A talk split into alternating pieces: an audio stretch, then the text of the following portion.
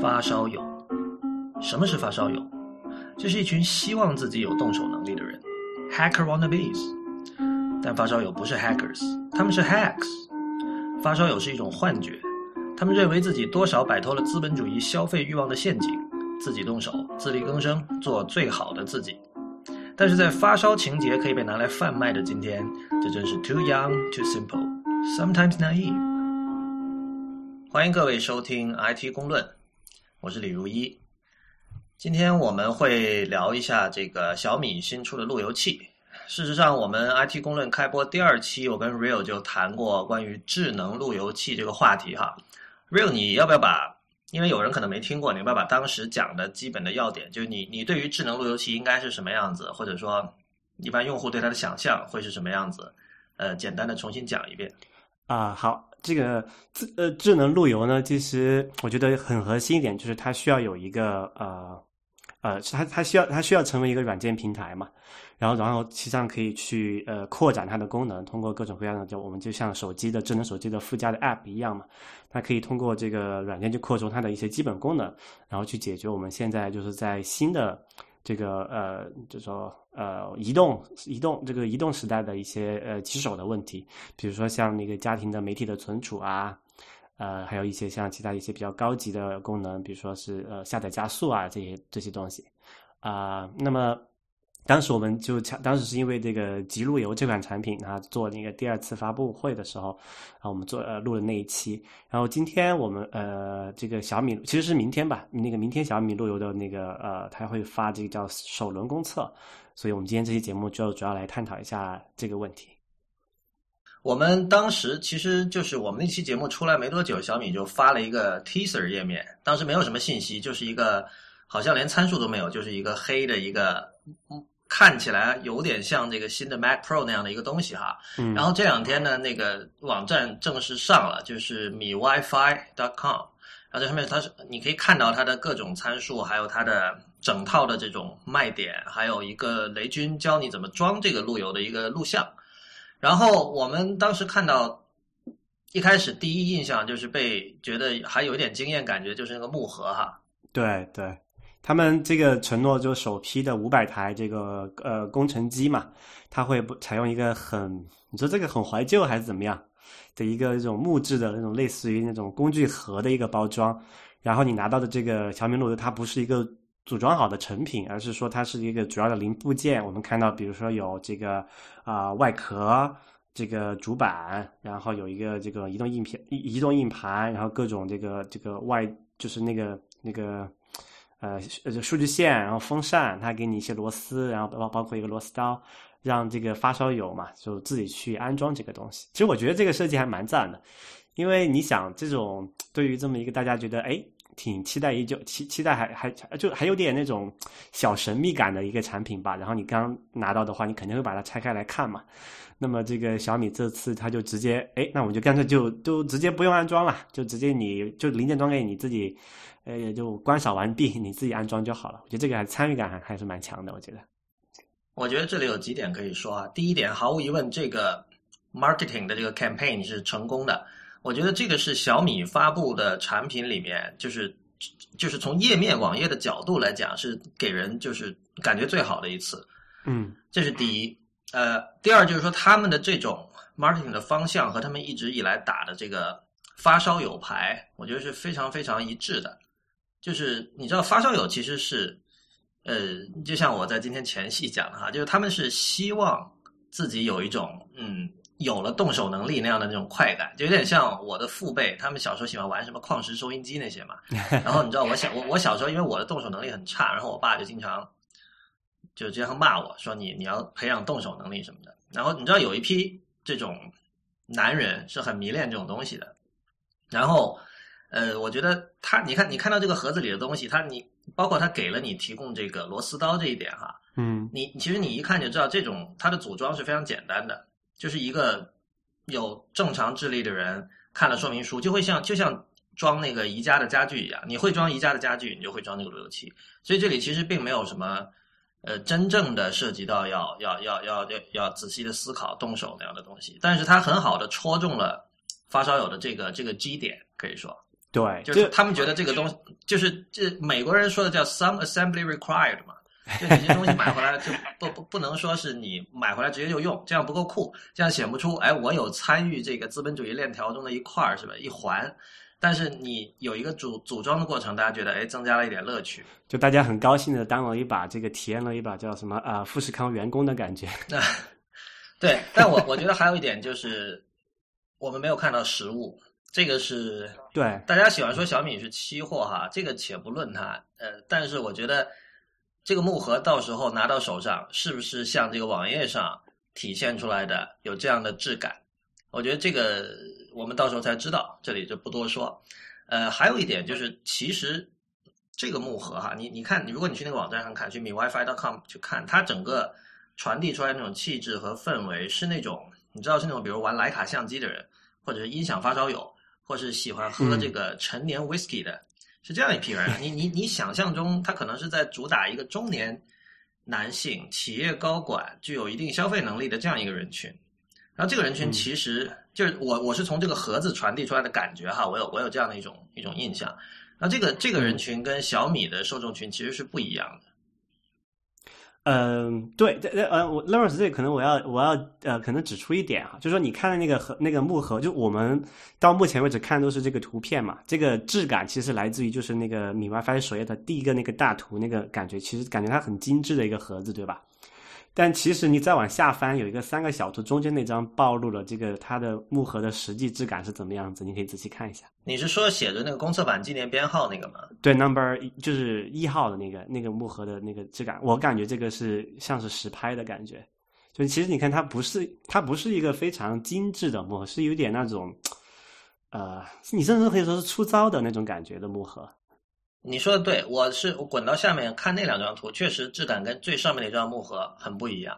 对，因为上面那个图是就顶上那个肯，我觉得很明显是一个呃，就说处理过的图片。对，感觉上了漆，对吧？对对对，然后中间那个是根是根本是没有上漆的，就是一个很粗糙表面，没有打磨过的一个木质的东西，就是你可以看体现出它的廉价感了，在这个地方。我们呃，当然我我不懂木工哈，但是你刚才说那个我确实有体会，就是至少一眼看去这个感觉是很不一样的，所以对这现在还是一个未知数。然后呃，你你对于它的参数，我觉得你应该是没有什么不满意的吧？就技术参数上。呃，就是说，如果这平就呃小米嘛，我们都知道它是很在乎，就是说我们一定要啊多那个就硬件要多么多么牛，就先不论体验怎么样，起码我的这个数值这个配置上要要至至少不是业界第一，也要业界领先，对吧？这一点它确实是做到了。比如说它呃它有一个这个他说的是这个 Broadcom 的一个双核的一 G 的处理器，这在路由器这个加这个这个这个品类里面，这个绝对算是比较比较快的了。然后它给了那个，就是说那个无线的标准，它也支持最新的那个八零二点十一 AC，啊，这个装这个双频的标准。那么如果按照八零二点四一双频呢，它这个就差不多是我们叫做千兆的这个级别了。你说到八零二点幺幺 AC 这件事哈，我顺便想问一下，因为八零二点幺幺 N 这个制式已经出来很多年了嘛，然后呢，我们一般来说大家应该是知道，就是说如果你是上网的话，其实。N 制和以前的那种更旧的，像 ABG，没有太大的区别，因为你主要的那个带宽是卡在了你你的网速上，对吧？所以，对对，当你要在家里组建局域网的时候，比如两台电脑，你要之间无限的去传一个一 G 或者几 G 的电影，那个时候 N 制的这个优势就显现出来了，是这样吧？那么 AC 和 N 比它的区别就在日常使用中主要会是什么？呃，A C 确实要比 N，先先解释一下吧，这里可能有一点比较麻烦的事情，就是说，因为会先牵涉一些技术细节哈。就是我们先说那个十一 N 的时候，它其实是有两个频段可以选的，就是我们通常的在，就我们知道最原始的时候，那个八零二点幺幺呃 B G 还有 A 呃不 A A 不 A 不说啊，B 和 G 都是跑在这个二点四兆那个 G 这个二点四 G 这个中文叫什么？二点四 G 赫兹。啊，对，二点四 G 赫兹这个这个这个频段的，当然这个因为二点四 G 这个频段其实是非常拥挤的嘛，因为它是一个开放的频段啊，所以其实它的如果你比如说你周围有很多这个同样的这种呃八零二点十一 N N 或者是 B 和 G 的这个 WiFi 的热点，那可能你就会因为那个无线呢，它是一个共享的频那个频段资源嘛，就别人在对，包括包括比如说像微波炉啊、无绳电话，就是各种。常见的家庭的无线设备都是用二点四 G 赫兹这个频段的，对吧？对，呃，微波炉会有这个加热也会有影响嘛。然后像那个蓝牙呀，也是这个频段。然后呃，无绳电话，我现在不确定是二点四还是五。Anyway，就说二点四这个频段是比较拥挤的。然后如果你用 N，然后刚好你周围有很多这种热点的话，特别是在你如果在城市里面或者是一个公寓楼，然后你周围有比多比较多的发烧友，那你可能无线的体验会比较差。啊，然后所以就为就为了解决这个问题嘛，当时就说那个十一 N 的时候就可以有另外一个频段可以选，就是五 G 赫兹这个频段可以给你选。然后五 G 赫兹的话，它它就是在这个频段里面，它有更多的那种呃那个就带宽那个叫这种叫做频段可以给你使用。那么同样的情况下，在呃干扰的话，相互干扰情况下好很多。而且因为这个五 G 赫兹，因为电磁波有这个特性嘛，就是它的那个频率越高。它的传播的距离就越就是越容易受到障碍物的阻挡，所以其实主要同样是用五 G 赫兹的这个频段的话，它它能够传播的距离要比二点四 G 要要稍微近一些。一般来讲是这样子啊，但有些细节我们就这里不讲，但是你可以大概这么直观的理解。那么就是导致的一个结果就是说，呃，大家互相之间的干扰没有二点四 G 那么严重。所以，所以很多人就说，呃，就特别是在去年或者是就今年，现在你看有些走所谓的叫做双频路由嘛，它就是具备同时二点四 G 和两呃和五 G 这个赫兹两个频段可以用。然后啊，如果你需要用一个呃比较高速的传输的话，你用最好是用五 G 的频段，会效果会会会好很多。然后说回来，这个最新的那个十一 AC 这个是一个新的标准，它其实还没有完全，它现在还是在一个叫做草案的阶段，就是还没有完全成为一个正式的标准。但这个不妨碍我们现在出这个基于这个草案来出这么一个实际的产品，因为大它就基本上还是已经成熟了嘛，哈啊，那十一 AC 是只能在五 G 频段运行的。它不能在，它不能在二点四 G 频段运行，所以就是这个从就从根本上保证了，你只要用那个十一 AC，你只要在那个能能收到这个热点信号情况下，它的传输速度是比较有保证的。而且这个十一 AC 本来它是在那个 N 的基础上也有提高嘛，就是说在同样用一根天线啊，就是我们叫一根天线收发的情况下，它要是要比这个呃十一 N 是要快很多的啊。然后当然我们还提到就是说还可以用多根天线嘛，就是比如说叫我们叫多发，一般说是就是一乘一。或者是二乘以二，或者就是两根天线收发，然后还有像三乘以三，就是三根天线收发，最最多的是这样子的。那么，啊，越越就是我们看越高档的路由，它会具备越来越就是天线会比较多一些，然后啊频段支持也会就好好一些这样子。然后说回就你这个就说米呃叫做什么小米路由器，它这个支持这个最新的这个十一 AC，啊，就说它在这个呃配置上还是就很好的。对我，我其实为什么问这个问题哈？就是你看到呃小米路由器的官网上，它把每一个参数都列了出来，而且呃，当然它在这个数字上是尽量达到顶配的这种级别。然后同时它的文案里，呃，非常注重向大家强调说这些东西是有多么的高端。比如说他说这是八零二点幺幺 AC 双频，不是 AC 我们都不好意思拿出来。然后说我们它不是配了一个一 TB 的硬盘嘛？然后这是个 SATA 硬盘。然后他说这个。这不是像你普通的插个 U 盘，呃，用这个 SATA 接口就会速度会快很多。然后他说别告诉我你不知道 SATA，然后这个 SATA 上面有一个链接，你可以点过去看更多信息，包括这个内存，他会强调说是二百五十兆，然后说是 DDR 三的哦，诸如此类的这种这种话语哈。呃，我我觉得这种话语就是当普通用户看到的时候，他会有一种感觉。但呃，当然他发烧友是不是普通用户，我觉得这件事情是值得商榷的哈。但是但是就是说，你会有种感觉。这种东西就代表着好，就代表着高级，但但是其实我觉得我们做这个节目，呃，应该能够对他们进行一种更深入的分析哈。比如说像 AC 这件事情，因为我用八零二点幺幺 N 的路由器，怎么也有五六年了。那这五六年里，当然我一般我就一台电脑，我不会，我很少涉及这个内部网之间互相传文件哈。但嗯，对，在你刚才提到的穿墙，还有。这个范围这几件事情上，我没有实质的感觉到它有在变好，因为我是从安置还是在草案阶段的时候就开始用，后来它成了一个正式的一个方案之后，我还在继续用。呃，很奇怪，就我在我家里有时候甚至因为我我是用那个苹果那个 Apple Express，然后我是放放出了两个 SXID，就是两个 WiFi 信号，一个是二点四 G 的，一个是五 G 的。然后很奇怪，有时候我居然会发现这个五 G 的连不上，要连二点四 G 的，这是一个。对，就就是有这个问题，呃，也是就是当当就嗯，可能就说稍微专业一点用户会抱怨这一点，就是为什么就可能很多用户也有也有这个感觉，他买了一个双屏的这个十一 N 的这个无线路由器哈，他经常会连到那个二点四 G 的更慢的那个上面去，然后五 G 的反而连不上。Mac 其实这个问题其实特别严重，就就是因为刚才我讲那个距离的问题嘛，就是说。你想，你作为一个电脑，呃，你的电脑连到这个你的无无线路由器，它它它它，你面临两个这个可选的那个 SSID 的时候，它它怎么选？它会选择那个信号强度更好的那个，对吧？但刚才我提到那个是，就是说，同样就是一般来讲哈，就同样情况下就。呃，就其他情况都一样的情，都都一样哈。然后你这个二点四 G 的是它的那个信号的穿墙，就是穿过障碍物的那个能力，确实是要比五 G 要好的。就会导致一个问题，就是说你的设备总是会优先考虑信号好的那个，也就是二二点四 G，但是那个其实周围的干扰会更多嘛。对我还有一个朋友，就是他是呃，他们家三房一厅一百多平方这样一个面积，然后他的那个他用的是 AirPro Extreme。就是大的那个苹果路由器，然后他放在客厅，然后他在主卧里就经常是完全收不到信号的，所以，呃，我我觉得就是是不是因为这个不同种类的墙对于信号的阻隔，这个其中牵涉到的变数太多，所以是不是没有任何一款路由器可以真正做到说放到任何一个家庭的环境里都可以达至这种相对平均的这种穿墙能力？所以我们会看到，比如说。某甲买了某某个路由器，说哦穿墙很好，然后我也买了，我发现哎其实没有你说的那么好。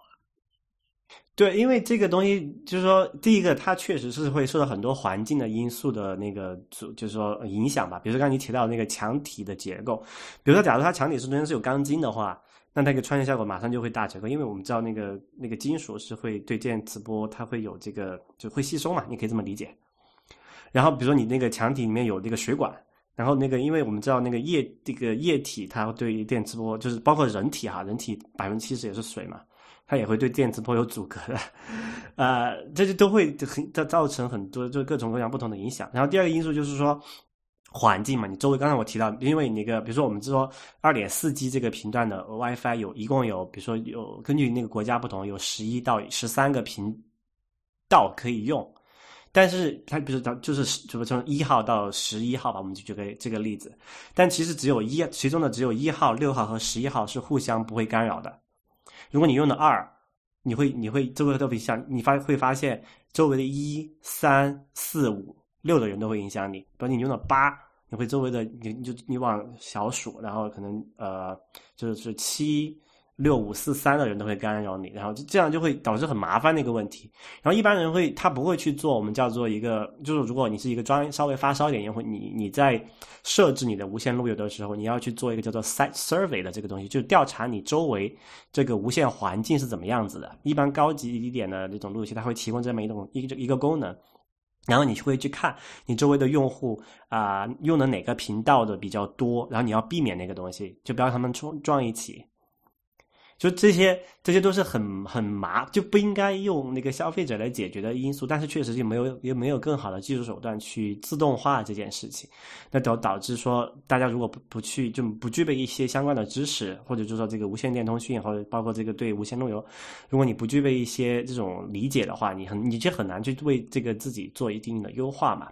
然后另外一个问题就是说，每个人的那个主观体验它是不同的嘛，就是可能有些人觉得，哎，我就看个这个。这个优酷的视频，我觉得完全够用了，因为它毕竟用不了多少带宽嘛。但有些人，比如说你像我，像我，我就喜欢在家里，我喜欢在那个我自己有一个这个这个网络存储设备嘛，然后我上面会放一些很高清的影片，然后我希望就是啊，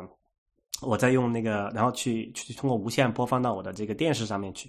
那这个时候我需要这个一个很稳定的一个啊无线的带宽，就那就可能。就跟就是他对那个带宽的需求，就可能是普通用户的十倍、二十倍、三十倍这样的话，那就其实我对无线的要求就完全不一样，就是就每个人的感觉是不一样的。嗯，呃，我们再说一下 CPU，因为它强调说是这个小米路由是这个 Broadcom 双核一机，CPU 在一个智能路由器里，它主要承载的工作是什么呢？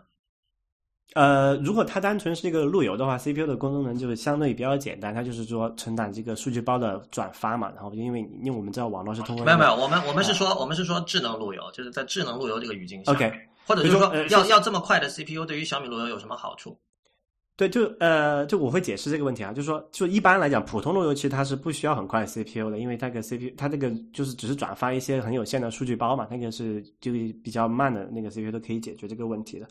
呃，但是如果你要做智能路由的话，你会最终你会不光是要它转发数据包这个功能嘛，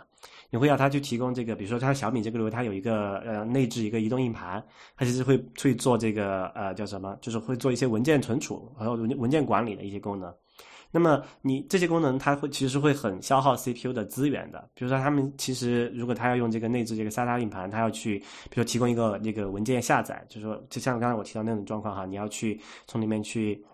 呃，去播放一个高清电影，然后它就需要这个 CPU 不断去从硬盘里面读出来，然后再转发给你。其实是，呃呃，就而且还是千兆的那个有线网的接口嘛，其实对 CPU 要求还是蛮高的。就说他们现在配这个双核一机，哦，具体怎么样，我们毕竟没拿到，也没有测评过，也不知道效果怎么样。但是说，呃，就是说，起码他们要达到他们要的效果，是必须要一个很快的 CPU 的。嗯呃，然后我觉得他们呃小米这次做的还比较 贴心的一点吧，它不是让我们大家用户自己去组装这个这个这个叫做小米路由器的工程机嘛，它还给了你一个叫做防静电手套，就免得你把那个板给烧了。其实 还做的这点小，就还挺有点贴心的感觉。对，不，这个这个，我觉得跟他们这个发烧友的定位是完全吻合的呀。因为就是我我以前还在玩组装机的时候，也经常看到说，呃，最好有防定防静电手套，如果没有，你可以用手去摸一下什么金属物件，比如水管啊什么的，把身上的静电散掉。我觉得从发烧友的心态来说哈，你就做这件事情已经让你很有快感了，因为 你这样会产生一种说，哎，你看我是懂的，对对，我是知道怎么样去 take care of，怎么样去去照顾我的这些设备。我跟这些少我他跟他的这些玩物，这种电子玩物、机械玩物之间是有一种类似人和人之间那种情感的。对，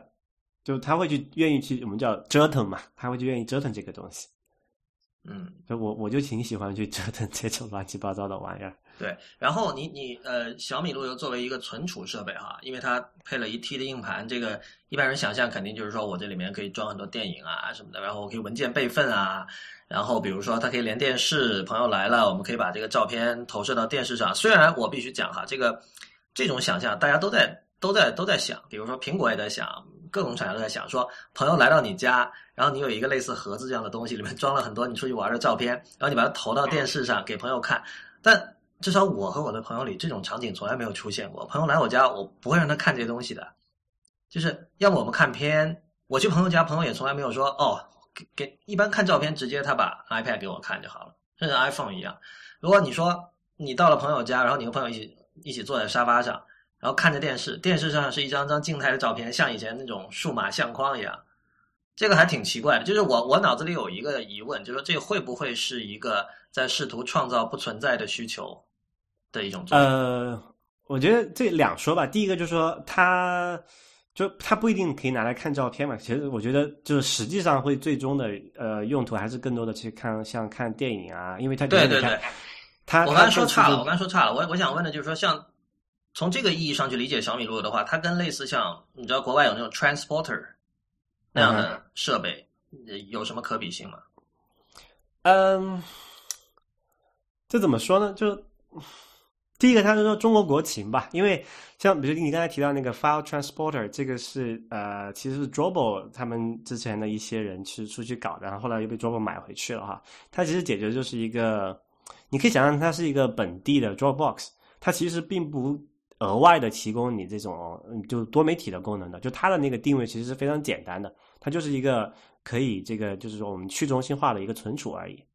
但小米它要做的事情，其实其实之前知乎上有一个他们的那个产品经理的回答，我觉得你可以就可以看出他们有一些野心吧，这么这么讲。比如说你这次他看他小米路由，他跟那个叫什么迅雷合作，他还给你送一个这个叫什么呃迅雷白金年卡。呃，然后这个迅雷也跟也也就是说，迅雷公司也针对这小米路由定制了一个，就是说可以在那个路由上完成用迅雷下载这个功能。但其实我们都知道，迅雷在中国来讲就是一个介于就挺灰色的一个东西嘛，因为它上面很多就版权有问题的内容。呃，大家看就是大家想看一些盗版电影啊，说白了就这样子，就是它可以从它上面下载得到。还包括一些呃呃日本的爱情动作片啊，这些乱七八糟也比较多啊。那它就就是它有这个能满足这用户这个需求，确实是存在这个客观的需求的。但然后他还想做，比如说他想做什么呃其他的一些下载加速啊，比如说它某一个什么网盘合作，能够呃因为网盘的一个问题就是上传下载比较慢嘛。那他现在要解决的这个问题就是说我把这个啊网盘的内容。呃，等于是在本地备，就是说镜像了一份，就是你要上传到网盘的时候，你不是直接等那个上传到网盘，因为那个通常上传比较慢嘛。但你可以就先上传到这个小米路由上去，然后它再去在后台慢慢给你上传到网盘。就你只要把这个，就你本地局域网传输是很快的嘛，你把那个文件放到你的小米路由器之后，然后之后它再传输给这个网盘的服务器怎么样，你就不用再管了，你可以电脑关电脑走人了。然后他还说以后要搞什么，这个刚才我们讲了下载哈，然后有这种加速哈，他要做什么就是智能家庭的控制中心，这个其实可能现在来看还比较远，因为毕竟，呃，我们这个家就是就智能家电这一块目前还只是一个概念，还没真的没有还没有真的用起来，但这个长远长久来看还是一个不错的一个噱头的。对我我先说一下智能家电哈，我觉得如果以后的家庭真正智能化了，呃，这种。哎，中文现在没有一个很好的词来对应 computing device，这这个有点遗憾啊，就是因为因为 computing device 其实跟我们所说的电脑就 computer 其实差别很大。computing device 说白了就是说只要有一个 CPU 的东西就可以叫 computing device，对吧？所以我觉得以后，嗯，智能家庭里的这种这种 computing device，它肯定不是现在我们的这样的一种形态，它不是盒子。也不是智能手机，也不是平板，更加不会是笔记本电脑和台式机。它就是，你知道有一个概念，就是叫所谓的 ubiquitous computing，就是无处不在的计算，对吧？对，就是就是那个时候的那样的一个未来，是在很多呃你现在想象不到的，甚至是很跟计算机没有任何关系的一些场景下，都会出现 CPU。比如说这个门的把手上，或者说这个。就各种，比如说你的这个被子上或者窗帘上，诸如此类的。所以，所以那个，我觉得那样的一个未来有多远，现在真的不好说哈。其实这个这个场景，呃，就我不知道，可能大家就有没有关注过哈。微软大概在十年或者十五年以前这个时间段里面，就最喜欢搞这种所谓的畅想未来，因为当时它是一个，呃，就其实现在呃。就它等于是垄断了这个 IT 行业的一些远景嘛，你可以这么想。他经常会搞这么一些啊这种概念性的视频，然后就给你看说，哎，在不久的未来，我们可以这个拿每个人手上拿一块透明玻璃，它会变成一个屏幕，然后你可以划来划去，然后去控制啊你家里的各种各样的设备。就这种这种未来，其实我们已经被都被兜售过很多很多年了，但是到现在为止还没有看见一个真正有真正有这个。呃，叫做什么？有可能实现，短期内有可能实现的一个事情，反倒是呃，最近那个就说有了这个智能手机，这个智能设备普及之后，发现呃，导致我们一些计算，就说呃，这种就就计算资源变得很廉价之后，我们看见现在有越来越多的这种呃，从几十块钱的一些设备可以嵌入到这种啊家电里面去，让它变得智能起来，可能。现在我们叫做，这我们叫做什么硬件创业嘛，就是从这个角度来讲，比如说我们现在也看到有那个 Nest 啊，做这种，呃，智能的这种温控器，然后它也做什么呃智能的烟雾探测器，然后我们现在就看到一堆的像智能的门锁，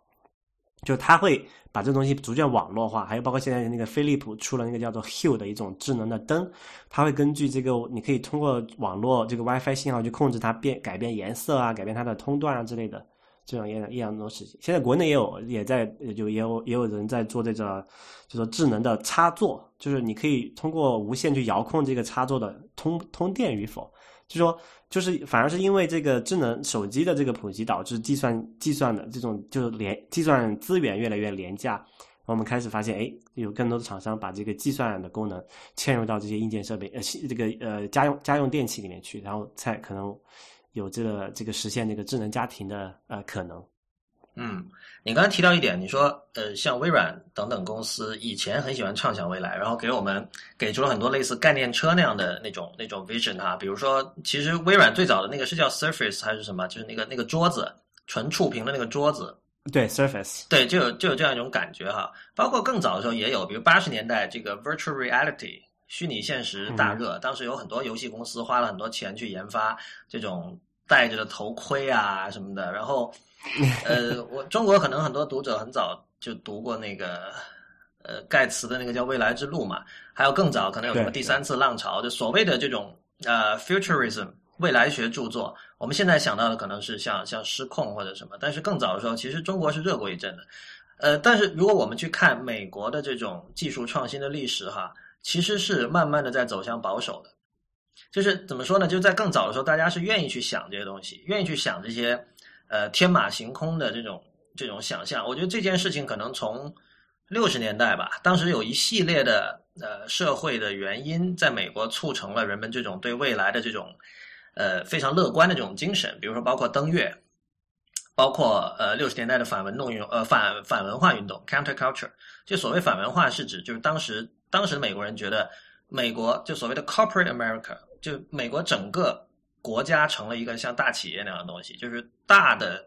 企业已经把美国年轻人的精神控制住了。就是你如果比如你毕业之后你不去大公司，就没有什么路可走。然后这个，然后这个时候就是有一帮人就出来，呃，反抗，呃，到然后接下来就衍生出一系列的这种文化上的这种现象，包括摇滚乐，包括花童，包括这个服食迷幻药的这样的传统，包括这个。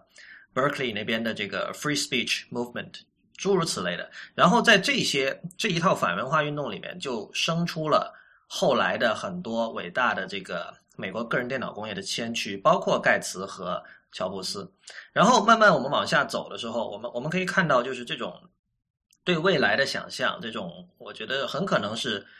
呃多多少少受到了美国这种登月计划和往外太空探索的这种这种种种。NASA 的种种计划的激励吧，大家对未来是有一种非常乐观的、天真的、呃大无畏的精神。但是慢慢的，我觉得人们是在变得越来越实用主义。这句话，我觉得，我觉得乔布斯有一句话可以很可以代表这个趋势，就是他所谓的这个 “real artistship”，就是真正的艺术。家是靠作品说话的。当时有人问乔布斯嘛，说：“你看这么多做车的公司，他们做了很多概念车，为什么苹果不出一个概念产品，就出一个很炫的东西？我相信你们肯定有，拿给我们看一下嘛。”然后乔布斯就说：“我不喜，我不喜欢做那种东西。他说，真正的艺术家，他是要把东西做出来，ship 要发给你。”对，我觉得现在就是你刚才提到这一点，我觉得就很好，就是可能你对比这个，特别是对比微软和苹果两家的作作风，完全就不一样。刚才我们刚才我讲的那个说，微软可能就是十几年前最喜欢就给我们每年呃给我们发布一下这种对未来的畅想，让我们意淫一下。但他的问题是，他从来不 deliver，或者说他他有尝试去 deliver，但是最终的那个结果都是很糟糕的。比如说，你刚刚你提到那个 Surface 还是比较近的一个例例子。当时他们做了一个，就是我们现在看到 Surface 其实是一个平板电脑嘛。但我们要你要知道，在最早好几年以前，这个 Surface 是一个可能面积超过，就是对角线可能超过七八十寸的一个很大的桌子，然后是全触屏的。你想，然后价格可能是好几千刀，好几千美元。你你这那个时候去做的东西，明显就是不现实的嘛。然后最终那那个东西也就不了了之，夭折了。好像现在还有一些。呃，就很 niche 的地方，在有有有几个这种当时我们的 Surface 那个桌子的那个版本哈，然后再你再往回看，它微软那提供那些什么，就是未来家庭啊，它那些东西都它都没有实现过，它也没有，它只是在那里想，每每年都给我们画大饼，从来不把那个饼做出来。然后这个人就跟苹果的苹果的做法就完全不一样。其实我们要看。你要去呃，就苹果他自己是不做这件事情，但是有很多人会去帮苹果做这件事情。比如说，我记得最最流行、最就前段时间很流行过一个那个 iPhone 六还是几的一个概念版了，是别人做的，不是苹果的公司官方出的哈。那个 iPhone 就是等于是一个什么，一个整个屏幕没有边的，就是那个整个手机是没有边的，一整块的一个玻璃，然后那个玻璃就是触屏。你想这东西是在。对那个东西在工程上是没有办法实现的，在在在起码在呃短期内是没有办法实现的。那你发这种东西是没有用、没有意义的嘛？然后你把这个东西发出去，你会啊会这个就就调高用户的预期，但你又你又没法 deliver，就最终你是是期望越高，失望越大嘛。我觉得还好，所以苹果就是我我觉得大部分的这个 iOS 设备用户不会去关心那些图的，然后看到的话，他可能微博上随便转发一下，大家喝咖啡的时候当成谈资也就完了，不会。啊而且这啊，然后真正的 geek 他又明白，就他就像你一样，他明白这种东西是很可能是就是空中楼阁，对吧？但我觉得哈，就是说，我觉得乔布斯他是持技术进步主义，但同时他有他保守的一面。关于他品味上的保守，这个之前我们节目里有谈过。然后另一方面就是说，他是不愿意一步迈太大的。那我觉得这个他是有血的教训的，因为当时他做那个被被苹果开除之后，他做那个 Next，就那一步就迈得太大了。因为 Next，呃，所发明的很多东西，在今天的 Mac 和 iOS 设备里都还有保留，所以你可见那是一个，因为那是八十年代末九十年代初吧，你可见那是一个多么前卫的一套系统。当然也是软硬整合了，但是 Next 当时就在商业上就失败了，因为第一它卖的非常的贵，然后就是说，对啊，就没有卖出去多少台。虽然技术上非常的先进，可能我觉得就通过那次的经历吧，包括可能第一代 Mac 也有也有差不多的情况。之后的乔布斯就变成了一个非常 practical 的人，就是他他觉得，所以所以他觉得为什么他觉得 deliver 重要？为什么他觉得我一定要把东西放到你手里？呃，可能一方面他会觉得哦，用户你不给他，你不把东西给他，他不知道自己要什么；另一方面他也会意识到了，就是说，嗯，所谓的过度创新或者说走的过于超越时代，会使得这个公司在商业上成为一个不可行的一个东西。但是有时候我会觉得这种事情其实挺遗憾的，因为因为苹果现在是一个如此有影响力的公司啊，就它的一举一动其实都会被业界看着并模仿，所以所以这种嗯保守的趋势如果走下去，我觉得。有时候也是一种遗憾啊，呃，话题有点差了。我们回到这个小米路由器，就是呃，你刚才提到一点，就是说国内用用户的特点。我觉得如果要谈国内用户的特点的话，很多人买这种智能路由器，我觉得他最终可能看重的还是有没有足够多的盗版的电视剧和电影可以看。因为我听说是，我不记得是乐视还是哪，如果说错了就请更正哈。就是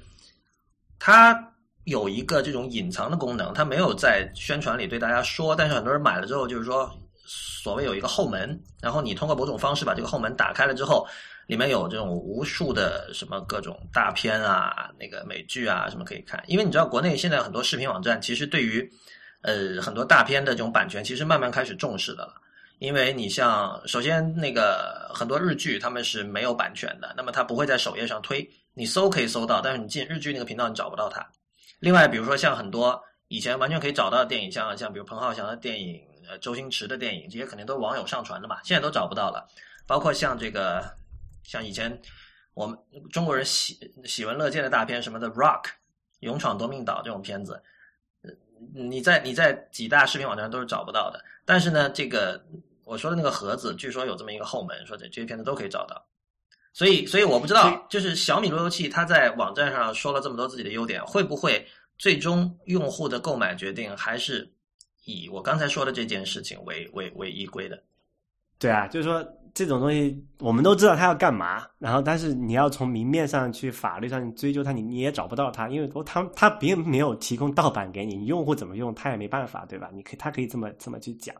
但这点就跟你像苹果他们这种这种厂商去做去去做做这件事情的方法就完全不一样。就苹果它就不会去提供说，哎，我还给你提供什么下载功能，那你直接去看 iTunes 啊，就是 iTunes 里面就是一个你需要真的是需要购买那个关要要么你去租赁嘛，就是你一部电影几块钱，或者你买下来一部电影十几二十刀这样子去去才能够看到。然后他不会说，哎，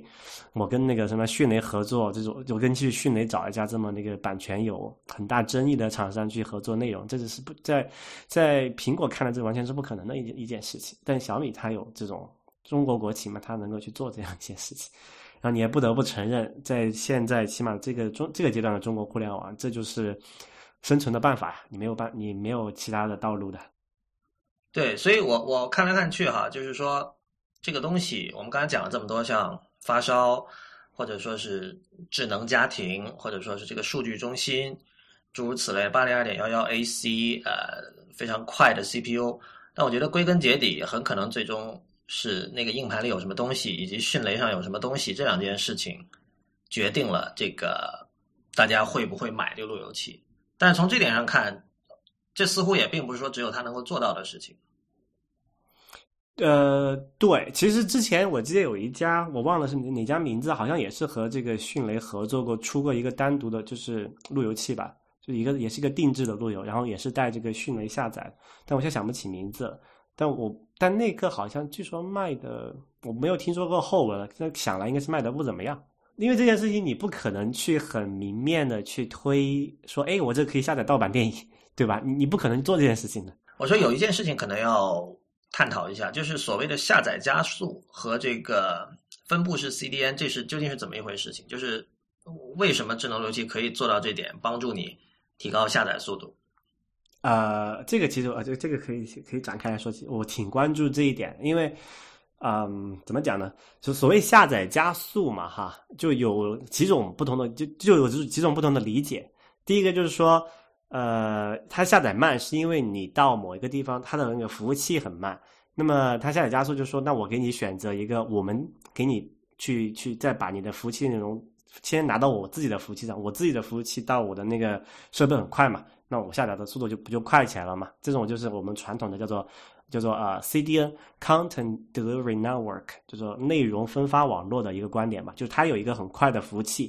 然后它。把那个比较慢的服务器内容先复制到他那个服务器上去，然后他告诉别人说：“哎，你要去下载那个的话，你不用直接去他那里，你来我这下载就好了。”对，这个可以举个例子，就是因为我们知道 App Store 的速度一直在中国是比较慢的，然后今年年初开始突然变快了。那么业界普遍认为，就是因为苹果用了这个 China Cache，就蓝讯的这个 CDN 系统。对，就等于是因为苹果的那个 App Store 的那些原始文件是在它美国的服务器上面的嘛。然后，但是我们知道中美中美国到中国的那个带宽毕竟还是有限的嘛，然后特别中国人多的情况下哈，那然后他就把那个那个东西通过这个项目讲的那个 CDN 网络，就等于是复制了一份到这个蓝讯的在中国的服务器上。然后它蓝讯在中国的服务器，它有在不同机房有分布，就是那个线路都很好嘛，这就解决了大家下载的问题。啊，那还有另外一种玩法了，就是这这我们讲是一个，我们你可以理解成是一个叫做集中式的这种 CDN 网络，就是你还是要去访问一一某一个某一家那个这个 CDN 服务提供商的服务器哈。那这个，如果你有这个智能路由，而且智能有一个有一个比较大的那个存储空间可以来用的话，那么可以还做另外一件事情呢。比如说，我们是邻居哈，假设我跟那个李瑞，我们是住隔壁的，然后我们都是用的这个假设中国电信的这个宽带，那我们之间的访问速度是肯定是要比我去访问那个蓝讯的那个服务器速度要快的，因为我们就是邻隔壁嘛，我们网络可能就只用一两条就到到我们彼此家了。那如果我们两个刚好都有一个这个叫做智能路由。那其实我有一个东西，我可以先看看你那边有没有啊。但然后如果碰巧一个热门的内容，比如说我们最近都在看一个什么什么连续剧，它这一集，然后刚好你看了，我也要看。我现在我这个就是智能路由器，先跑去你那里看一下。哎，说哎那个李如一的路由器，你今天有没有这个什么什么，比如说 Modern Family 的某一集啊？他说哎我有啊，那我直接从里面下载过来了，就是。就完全不用经过一个集中的服务器了，我们就之间等于是分布式点对点的解决了这个问题。这个我觉得是这个智能路由它作为一个啊网络基础设施的很大的一个，我觉得很有潜力的一点。我叫它这这就姑且叫做这个分布式的 CDN 吧。然后我我它这个小米路由他们是也就就它那个叫做什么夏永峰他们的一个一个呃产品经理也有说到这么一件事情，但我不知道。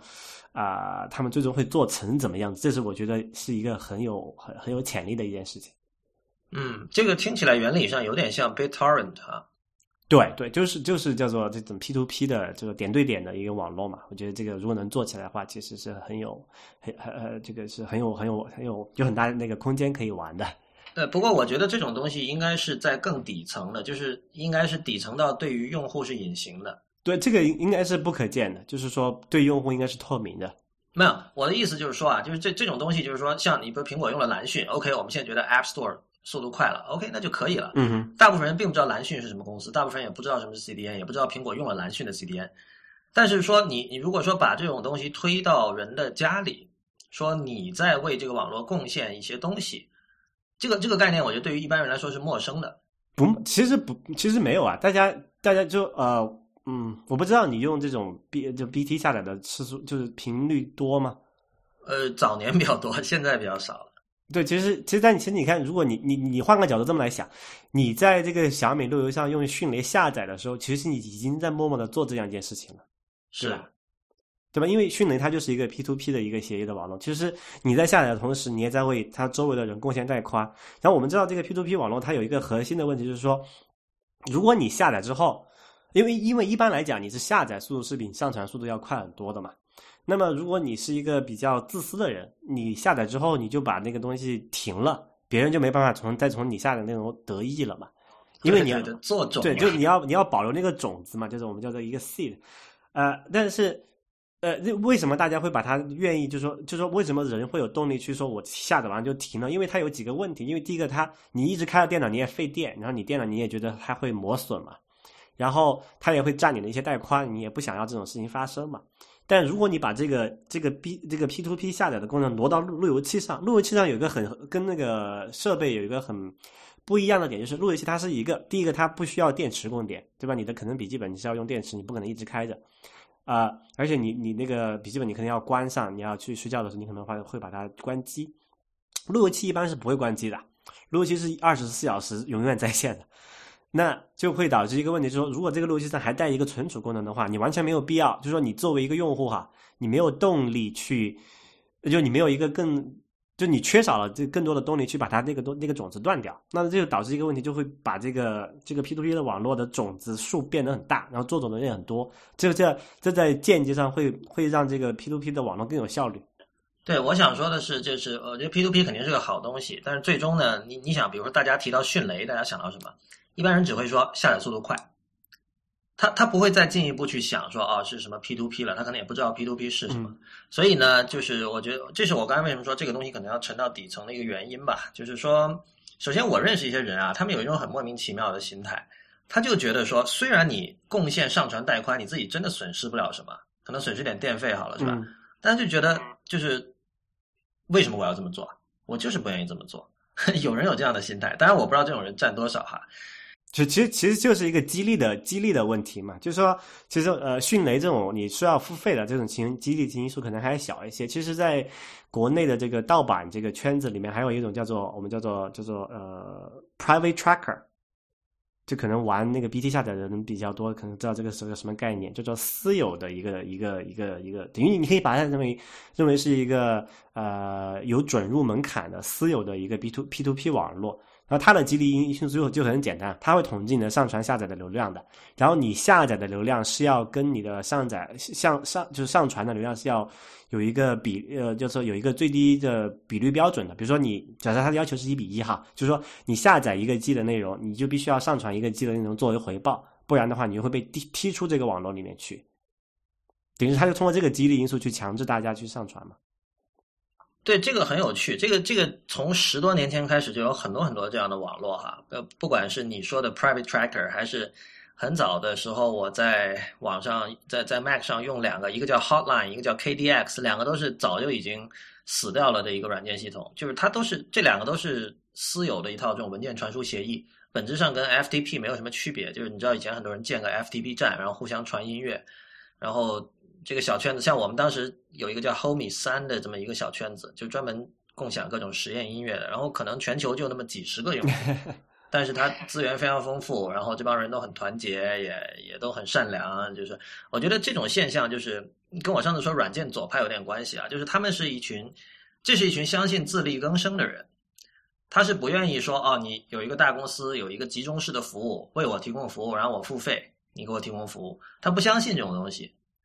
如果说 OK，你有一个中央式中央式的管理，然后你给我提供服务，然后不收费，他更加不相信，他觉得你可能会倒掉。那说 OK，我们自己那互联网嘛，分布式的嘛，一切都是这个去去中心化的嘛，就是就是我们自己来搞，我们自己做我们的小服务器，我们不需要很多人，然后我们自己也可以玩的好好的。然后我我是觉得就是说，这个跟跟我们之前讲到发烧友可以联系起来，这些人其实就是发烧友嘛。然后这些人他们一方面他们通过这种。发烧行为拿到了自己想要的东西，但另一方面，这种发烧行为本身也是有乐趣的。但是在非发烧友的这一块儿，其实他他真的不会去想这件事。就像我刚才说的，他如果想到这个买路由器，或者说买买智能路由器啊，他可能就觉得有没有足够多的资源。所谓资源，就是盗版电影、盗版电子书、盗版音乐、盗版电视剧，对吧？然后如果他是买这种呃怎么说？如果是买这个，如果如如果是像那个选择去哪里下视频或者下下各种资源，那就考虑唯一就是速度够不够快。那这件事情，说实话，他一试他就知道，就是你你你如果速度不够快，你再跟他解释什么 CDN 或者 P2P 也没有意义。然后我就觉得小米这个公司有趣的地方就在于，人们喜欢说小米是用互联网的方法做硬件嘛，然后很多人不明白什么意思，说什么叫用互联网方法做。我觉得就是小米，它就像是一群由一群聪明的资深网友做出来的一个公司。就是你你你看到小米的这种行文风格和他们的这种营销方式，你你就会想到过去十年你在各个中国这种论坛上见到的各种呃大神网友们，就是泡网、西祠、天涯、什么 HiPDA 乱七八糟各种论坛、各种 Q 群、各种聊天室里都会见到这种人。这种人有很多机灵的地方，然后他们能能够经常炮制出一些神贴，然后也创造出了一些新的这种语言说话方式，就是你感觉。小米是一个没有领导的公司，它是一个由这帮人的集体无意识做出来的这么一个东西，可能是这也是为什么它能够，呃，受到很多网友爱戴的一个原因吧。对啊，而且它的产品，其实你你你务实一点角度来讲，它的产品的最大的用户群体也是这么一帮人嘛，就是说对技术就不叫对技术，对这个硬件有这种偏好，然后也没有什么其他的可能特别的爱好啊，他就愿意去追这个。呃，这样一些发烧发发烧的硬件产品，你刚才那句也没有什么其他的爱好，很有意思哦。有人可能会会会可能会引起 backlash，但这没办法，就是这个其实其其实是你是跟那种啊，就就你可以你可以在别人眼里面，这这帮人是有一种叫做这种这种叫 stereotyping 的，就是他们也不怎么出门，然后就天天在宅在家里，然后去上网刷各种论坛，然后发帖。就是他们真的，你要去他去什么有什么个人兴趣啊，什么出去登山啊、滑雪啊这种乱七八糟的，其实他们没有的。我其实同意你刚才那句话，就发烧友其实跟英文所谓的 hack 是有很多一致性的，就是他对于这他所发烧的东西的把握是比普通人高，但是其实是低于真正的 pro，低于真正的专家的。你你觉得是不是？就是说，比如说玩胆机的人。玩胆机的人，大部分他可能只会换一换真空管，他是没有办法自己组出一台胆机。当然有有有一些人是可以自己组装胆机的，但是我觉得大部分发烧友是不行的。对，就像就像这个小米六一样嘛，比如他，我就说刚才讲说，就伪发烧和真发烧的区别嘛，就是说伪发烧就说，哎，把这个拆开，有几个零部件，我再能装回去看一下，爽，哎，我我能把它拆开就有意思了。这就其实我就对这这个产品我也是这种我这一类哈伪伪发烧的，真发烧的会去干什么？他会去把那个上面元器件焊改装啊，他会去把那个焊下来，然后换上自己更喜欢的部件上去的。嗯，就说这动手能力就是还是有这个什么呃不同的层级吧，你可以这么理解。对，但是有时候你看哈，如果说比如说像小米路由，我们知道你只要用它那个，甚至它连螺丝刀都给你配好了。你知道，如果你是真的有动手能力人，家里不可能没有螺丝刀的嘛。但是他连这个想到了，就是说，因为这这这一点，他配螺丝刀这一点，其实恰恰就说明了他是针对伪发烧友的，对吧？那么，但是有时候我又觉得，你通过比如说拿个具体的一个一个情况来讲，你会不会用用那个电烙铁？有没有这种焊接的能力？用这个来区分真发烧和伪发烧，好像也不是很靠谱。对对，这只是就是说，可能就是说，在那个发烧的程度上又深了一步，但是说没有一个很明确的界限，说哪一步就是真发烧，哪一步就是伪发烧。但是就我们还是看到有这么一个，这么一个叫做叫做什么 spectrum，就是从完全不发烧到完全发烧，它会中间有一个很很大的一个区间，会你可以自己去摆你自己在上面到底是属于哪个位置。不，首先我觉得没有真发烧和伪发烧，就只有发烧。就是你，你没有办法用这个会不会用电烙铁，或者会不会用螺丝刀，或者会不会用任何工具来作为一个标准来画这么一条界限。然后你说你刚才说到这个 spectrum，如果有的话，我觉得它可能是均等的，就这里面的人其实都是一种，就是他们的技能上有高低，但是，因因为你可以看哈，我觉得真如果真说有真发烧，这样的人在现代社会很可能是不会存在的。就真发烧是什么？所有东西你自己做，你你你不做消费者。你不买任何东西，比如说我路由器，我完全自己做，我自己买电容、买电路板，自己把它焊出来。你这这种说法听起来很极 很，这种说法听起来很极端哈。但是我觉得这恰恰说明，在二零一三年这个时间点，在在这种高度分工的这种现代社会，其实呃，不可能有真正的发烧了。就是你你你不可能所有东西都自你以前我看过一个博客嘛，他说那个有没有可能自己完完全全做出一个汉堡包？有个人就有个美国人就这么 就去尝试了，然后他说就就你比你想象的要麻烦多了。首先你你比如说你你真的要全部自己做的话，你得自己养牛，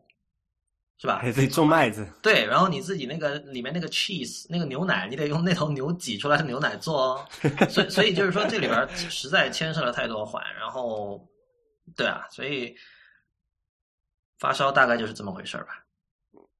对，也这也是现技术进步吧，然后集成度越来越高的情况下，大家能够折腾的可能也就越来越少。其实这样子，对我觉得就是它是一种幻觉，是一种安慰剂，是一种让大家在这种高度发达资本主义社会的一种排毒的方式，就是让你觉得 OK，我还是有一定的动手能力，我还是多多少少能够摆脱这个巨大的就社会分工体系和网络来生活。呃，这是一种幻觉，但它也是一种很有效的幻觉。当做爱，当做一种爱好了，玩的开心就好。是，OK，那我们今天的节目到这里就结束了，谢谢大家收听，也欢迎大家在我们的社交网络上关注我们。我们在新浪微博叫 IT 公论，公司的公，论点的论，在微信和 Twitter 都是叫 IT 公论的全拼。谢谢大家，我们下次再见。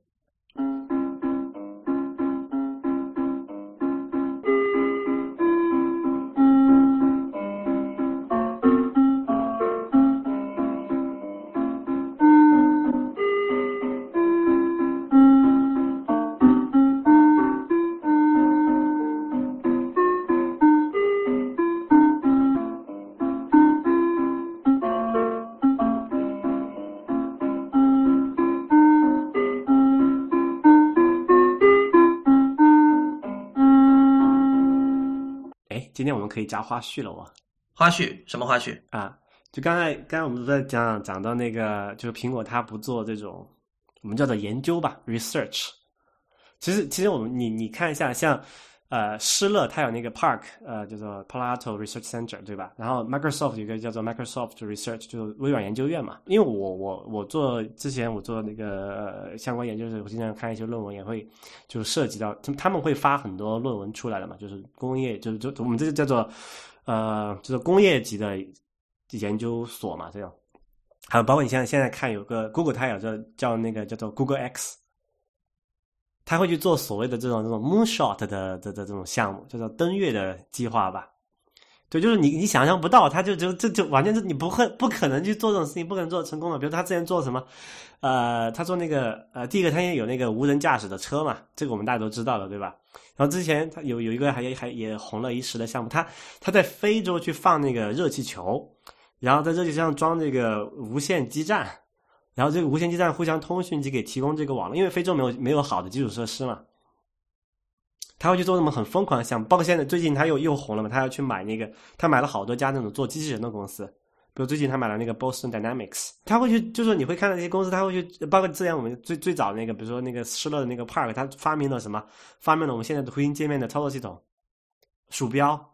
呃，就苹果其实从那里偷到的那些那些概念，才发现哇，就乔布斯跑去看，我说哇，你这个太酷了，这个怎么能你们就藏着掖着不拿出来给我们用呢？他就把那个东西做成了现在我们现在看到的，像那个叫做 O 呃 Mac OS 嘛。但但但苹果现在他他自己并并没我们看不到他在做这种事情。呃，对啊，这就是我刚才讲的呀，就他们变得保守了。所以你你刚才说的那些，无论是气球还是无人驾驶车还是各种东西啊，就是我那是媒体记者会非常喜欢的故事。但我觉得现在让我觉得有点遗憾的是，很多媒体记者也渐渐不喜欢那种故事了，因为说白了，因为苹果现在有些产品做的太好，然后他们而这些产品。这些记者们都拿在手里在用，然后他慢慢就会想啊，他说：“你跟我，你跟我承诺这东西有什么用呢？Google Glass 我也用不到，无人驾驶车我也开不到，热气球那个非洲跟我没什么关系，对吧？哎，iPhone、iPad 我每天在用啊，很爽啊，是吧？然后他就开始觉得，OK 啊，乔布斯说的对啊，这个确实真正的艺术家是要靠作品说话的。慢慢的他就变得保守，慢慢的他对那种过于天马行空的，像你说的 Moonshot 那样的那样的项目，他会失去兴趣。但我觉得这是全社会的一个遗憾。我相信之前知乎有一个问题，就是说，呃。一百年以内，哆啦 A 梦所用到的那些技术能不能全部被发明出来？然后排名第一的答案就写了很长。那个那个人明显是一个就是学理工类专业的一个学生嘛，还是还是已经工作我不知道啊。但他就一条条的分析说，这个比如说那个哆啦哆啦 A 梦身体里其实是一个有一个小型的核子反应堆，然后诸如此类的哈。然后他就分析，嗯，条条条非常有条理的分析，说其实是不可能做到，一百年是不可能做到。然后，呃，下面有个藤本烈的人，藤本烈这个 ID 是一个一个日本人和一个中国人合用的。然后有时候这个人写，那个人写，如果中国人写用的是简体，那个日本人写用的是繁体的中文。然后那个答案就是是那个日本人以藤本烈这个 ID 写的。那因为他叫藤本烈，你知道他肯定是非常崇拜哆啦 A 梦的那个原始的作者藤子不二雄哈。他就说，他们反对那个排名第一的答案。他说，当时藤子不二雄告诉我们的就是说，你要敢于梦想。那敢于梦想这个词，今天听来有点小伤感，有点你知道，有点鸡汤的感觉。但是你你或者或者我们换一个说法，说敢于做梦，敢于狂想，敢于想这些 moonshot 的事情。我觉得这个这个其实是好事。呃呃，我觉得我们不能以某一个产品，呃，能不能让我在有生之年用上？作为一个至高无上的标准，我觉得这个是一种一种懦弱的保守主义的态度。我觉得，对啊，如果说气球吊着的这种呃路由器可以让非洲的人用上互联网，这这当然是很伟大的事情。我觉得就借着这一点，我觉得就是我觉得呃，我一直对就是说在在这一点上，我觉得苹果是做的就是没有尽到它的这个叫做社会责任嘛，你可以这么讲。就说我觉得像这样一些就顶尖的科技企业，它是应该有这个你说义务也好之类的也好，它它也它应该去推动这个整个人类文明往前走的。但对这一点，这一点其实微软确实是有它的强处长处的。比如我们从字体设计角度来说，我们现在在网上用的这种 Web，就是网页上经常看到字体，像 Banana，像这个 Georgia，其实都是当年微软出钱请人做出来的。就是我们一般会说，这个苹果对于字体的使用用的很好，很有品位，但那是使用。但如果你说研发，其实其实微软要的贡献要比苹果大得多的。嗯，这这块我不是特别清楚的，有有我我我不好评价。但我就觉得，起码你看，呃，从一个这个梦想家的角度来讲，苹果它就有有现在现在就是说，我们现在不知道哈，因为苹果它其实我们。我们知道它有内部是有所谓的什么，就是哎有它之前有一个叫做谁，Bob Mansfield，的你你那个部门叫什么？呃，不太清楚。就是它有一个就是做这种所谓的就是下就是那种先进技术的研发部门，但是他从来不告诉别人他们在做什么。嗯，这就这就是有一个问题，就是说为什么？就比如说，你怎么作为一个国家层面，为什么他去会花钱去去去资助这些大学去做免，就做一些研究，然后把这些研究免费的，啊，或者以很低的成本发布出来，让大家能够看到，就是去推动这个这个知人类知识的往前走嘛。然后你可以看到，就刚才我讲的那几家公司，他们也在就是明里暗里在做这种事情嘛。比如说，Google 他说：“哎，我在这个这个车，然后我会把这个东西，啊，这个就是说，呃，告诉你们我们怎么做的，然后会把这个东西拿出来给你们讲。”但苹果其实很少做这种把它的一些，呃，就很超前的一些技术啊拿出来讲的。就是其实刚刚你也提到了，就很可能是因为乔布斯早年做那个 Next Next 的时候被伤到，就 burnt，对，他在那里那里。搞就是说这样伤到之后，他就反而就变得非常保守，就是说我不告诉你们我们在做什么，只有我能把它做出来，我能够确定说我这个做出来就是比你们市面上的其他东西产品要好，然后我还能我还能卖很多钱的时候，他只会把这个东西拿出来。但其实其实知识并不是一定它要变成一个产品它才有价值的嘛，就是你可能你可能做那件事情本身就是很有价值的。或者说，这个价值不一定是由你自己来实现，你可能是由别人看到你那个之后，受到你的启发，这个灵感之后来实现的。就刚刚我们最回到最最早期的那个例子，如果当初那个一个不是一个做复印机的厂商，去开了这么一一家无所，就是对他那个的实际经营没有任任何 帮助的一个研究所，去发明了这个图形界面，然后鼠标这样一些东西，也也不会有今天的苹果，也不会有现在的 iPhone，对吧？是你说到 Xerox Park 很巧，这这两天我我不记得是 Hacker News 还是哪里有一篇文章，我还没看，但它标题叫 Why Google Isn't Our Bell Labs。因为我们知道那个贝尔实验室在历史上也催生了无数这种影响后世非常深远的这种技术嘛，但是现在有人觉得就是说 Google 可能是是指你刚才讲的 Google X 吧，就是 Google 做的那些没有实际的这种商业利益，但是是很很了不起的、很有梦想精神的一些技术。觉得是不是 Google 现在承担了当年贝尔实验室的那样的这个角色？但那篇文章就说不是的。或许我们回头可以看一下这篇文章，然后下期可以聊一下。嗯，OK，那这期就到这儿吧。